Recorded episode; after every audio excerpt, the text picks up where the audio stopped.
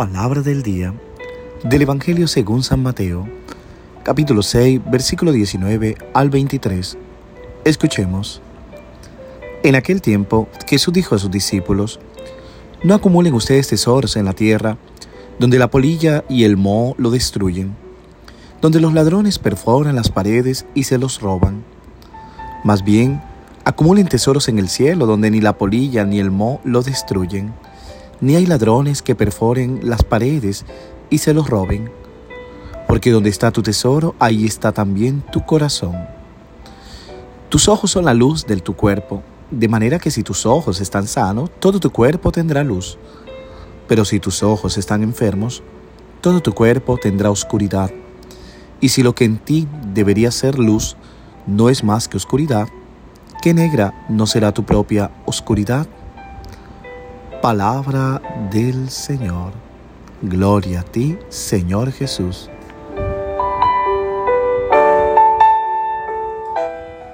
¿Qué tal mis queridos hermanos y hermanas? Compartiendo la palabra de hoy. Una palabra que espero llegue a tu corazón para que sea esa palabra de Dios, transformando tu vida, tocando tu corazón, llenándote de vida una palabra que realmente fortalezca cada paso que damos a diario.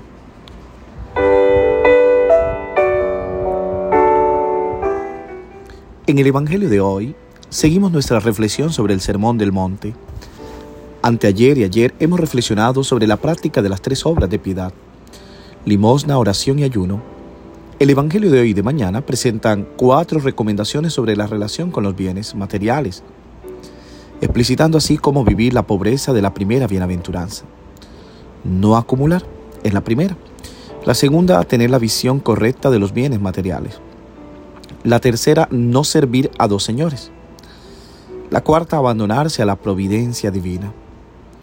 El Evangelio de hoy presenta las dos primeras recomendaciones, no acumular bienes y no mirar al mundo con ojos malos.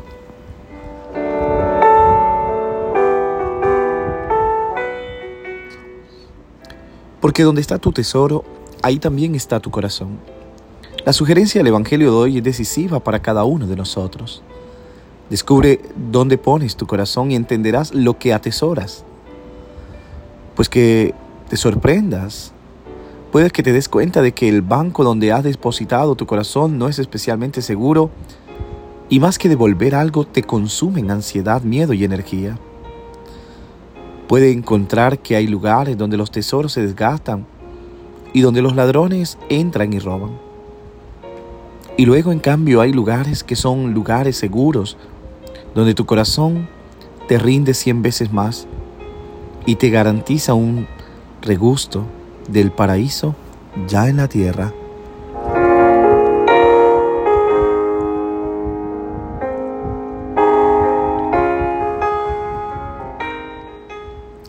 En ciertas inversiones tienes que ser santamente inteligente.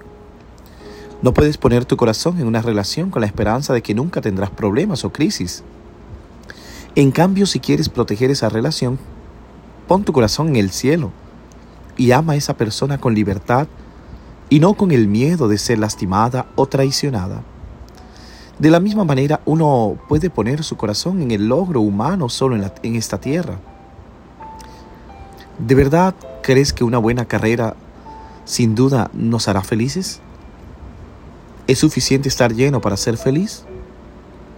La buena comida no es lo que te llena el estómago, sino lo que te preparan quienes te quieren, aunque a veces sea un poco quemado o salado.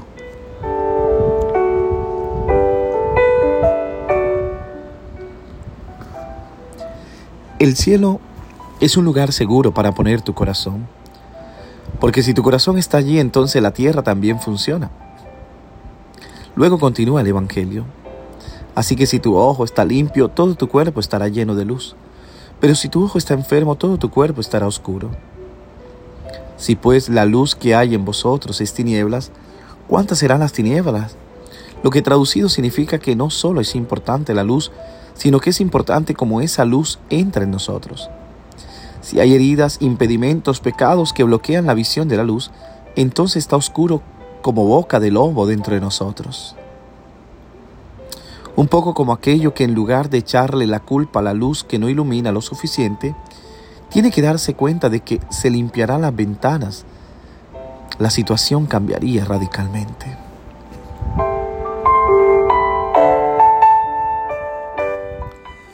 Al final pienso que la imitación de Dios lleva a compartir con justicia los bienes y llevar al amor creativo que engendra la verdadera fraternidad. Mis queridos hermanos y hermanas, la providencia divina tiene que ser mediada por la organización fraternal. Solo así es posible deshacernos de todas las preocupaciones para el mañana.